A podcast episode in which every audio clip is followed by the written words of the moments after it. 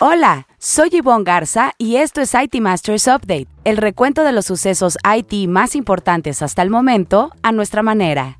La Casa Blanca insta a Silicon Valley a limitar los riesgos de la inteligencia artificial. Sitios de gov.mx dejan de funcionar por más de dos horas. Telmex impulsará la migración de empresas mexicanas a la nube de AWS mexicanos gastarán 5 mil pesos en promedio durante el hot sale.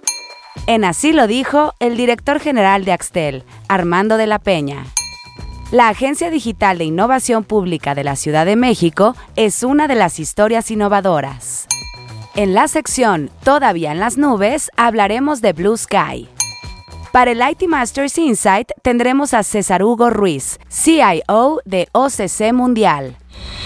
Desde el lanzamiento del chatbot ChatGPT a finales de noviembre pasado, la inteligencia artificial ha estado en boca de muchos, incluso del presidente Joe Biden, cuya administración ha tomado cartas en el asunto para evitar posibles riesgos por su desarrollo. Su más reciente acción, una reunión con los líderes de las empresas que trabajan con inteligencia artificial generativa. Pero antes de entrar en materia, revisemos otros temas candentes en el dossier. Los sitios de gov.mx, el portal único del gobierno federal, dejaron de funcionar por más de dos horas en plena tarde del jueves 4 de mayo. En páginas de dependencias como las de Hacienda, Gobernación, Defensa Nacional, Relaciones Exteriores o Salud, aparecía el error 500, relacionado con fallas internas de la página que se visita. Luego se mostró un aviso que explicaba que con el fin de brindar una mejor experiencia, los sitios de gov MX no se encuentran disponibles debido a acciones de mantenimiento.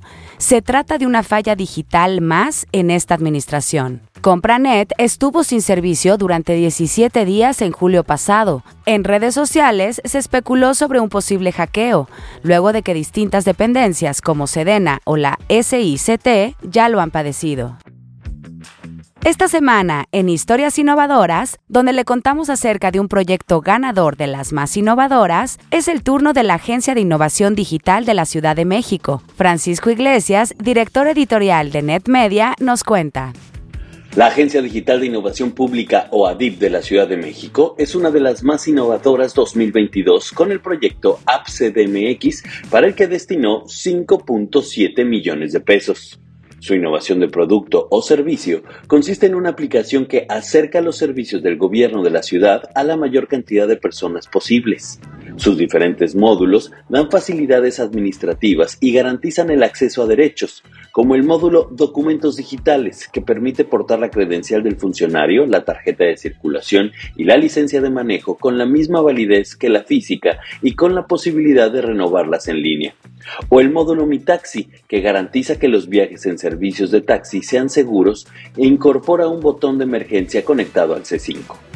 AppCDMX es gratuita, no consume datos y concentra un repertorio de documentos digitales válidos a nivel nacional. El líder del proyecto fue Aniel Méndez Jiménez, quien era el director ejecutivo de gobierno electrónico de la ADIP de la Ciudad de México. Muchas felicidades a ella y a su equipo por ser una de las historias innovadoras 2022.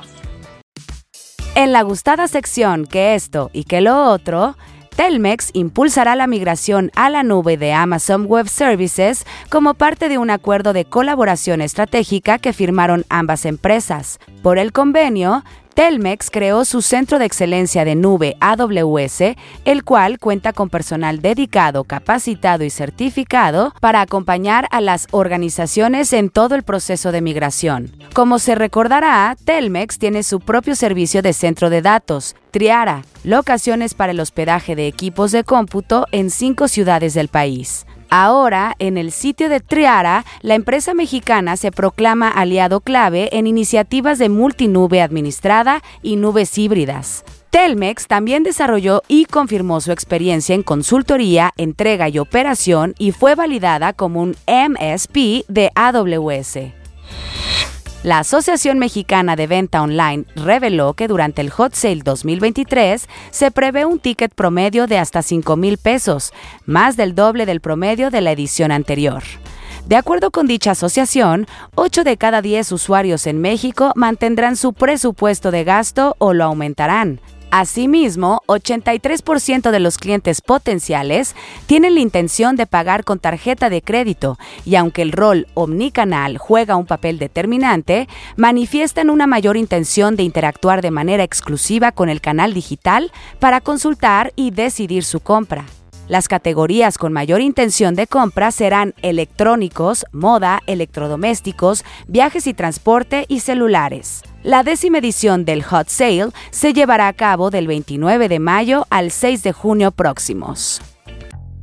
Esta semana en Así lo dijo, donde resaltamos una frase que a lo largo de la semana las y los reporteros de IT Masters Mag hayan escuchado de conferencias o entrevistas, tenemos al director general de Axtel, quien con motivo del 15 aniversario del primer centro experto de Alestra, ubicado en Monterrey, habló sobre la apuesta de la empresa para este año. Escuchemos. El que trae mayor crecimiento en el presupuesto es ciberseguridad. Eh, hay un crecimiento fuerte en nube, también. Eh, el área de, inteligencia artificial y el área de automatización también tiene un crecimiento muy grande. Yo creo que los productos que van en decadencia es voz, por ejemplo, voz, y la conectividad básica. Ahorita lo que estamos vendiendo es qué hacemos con esa conectividad, famosas capas, ¿no? subirnos de capa.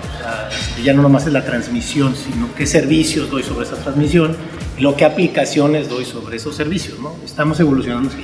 Para nuestra empresa, la oportunidad es de un crecimiento doble dígito del 10%, es lo que yo sé. Este, de lo demás no, no, no tengo información. Eh, puedo decir que para nosotros hay grandes oportunidades que no nada más tienen que ver con la economía, que tienen que ver con temas internos que estamos mejorando, agilizando, eficientando, atendiendo al mercado de otra manera. También queremos escucharle a usted. Si desea comentar, sugerir temas a tratar o añadir una opinión constructiva, escriba en redes sociales con el hashtag ITMastersUpdate. Estaremos pendientes de su retroalimentación.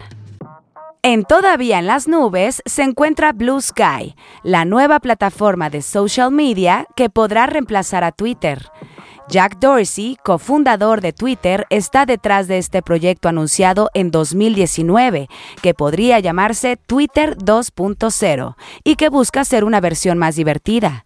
Algunos prominentes usuarios de Twitter están ya en Blue Sky, como Alexandria Ocasio Cortés, la representante demócrata de Nueva York, o la autora de libros de cocina y modelo Chrissy Teigen.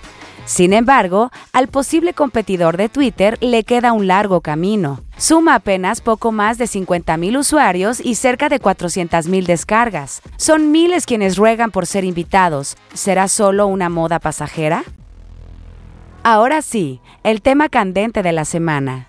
Por primera vez, la Casa Blanca convocó a directores ejecutivos de las principales empresas de inteligencia artificial. La vicepresidenta Kamala Harris recibió a los CEO de OpenAI, creadora de ChatGPT, Sam Altman, del startup Anthropic, Darío Amodei, de Microsoft, Satya Nadella, y de Alphabet, la empresa matriz de Google, Sundar Pichai. La Casa Blanca dijo que el presidente Joe Biden, quien ya ha usado ChatGPT, también participó brevemente en el encuentro. Ambos funcionarios dejaron claro que es imperativo mitigar los riesgos actuales y potenciales que representa la inteligencia artificial para las personas, la sociedad y la seguridad nacional. Según medios locales, Biden les afirmó que lo que están haciendo tiene un enorme potencial y un enorme peligro. Harris dijo que el sector privado tiene una responsabilidad ética, moral y legal de asegurar la seguridad y salvaguarda de sus productos. La reunión fue parte de un esfuerzo continuo más amplio para involucrar a defensores, empresas, investigadores y organizaciones en temas críticos de AI. Por cierto, Amazon, que también ha anunciado trabajos de inteligencia artificial generativa, no participó. Para el IT Masters Insight de la semana, en la que un líder IT nos comparte una recomendación de algún reporte, libro, reflexión o estrategia, es el turno de César Hugo Ruiz, CIO de OCC Mundial. Bienvenido César, danos el IT Masters Insight de la semana. Muchas gracias. En la actualidad es claro que para cualquier empresa en el mundo, sin importar su tamaño, sufrir un incidente de ciberseguridad es inevitable. Incluso es común escuchar la frase, en el mundo existen dos tipos de empresas, las que han sido víctimas de un ataque cibernético y las que van a serlo. Es por esto que es crítico el proceso de preparación y respuesta a este tipo de ataques. Y uno de los mecanismos más eficientes para conocer el nivel real de madurez de una organización, como respuesta a un ataque cibernético como el ransomware, es la ejecución de ejercicios de tipo escritorio o tabletop. Estos ejercicios permiten a partir de la creación de eventos, de preferencia basados en ataques reales, que las organizaciones pongan a prueba sus planes de respuesta, playbooks, procedimientos y políticas, esperando poder determinar cómo las acciones y decisiones tomadas coinciden con las mejores prácticas de respuesta a incidentes y gestión de crisis. A partir del resultado de este tipo de ejercicios, se puede trabajar con mayor foco en las oportunidades más claras y con base en las recomendaciones de algún experto, ya sea interno o externo a la organización.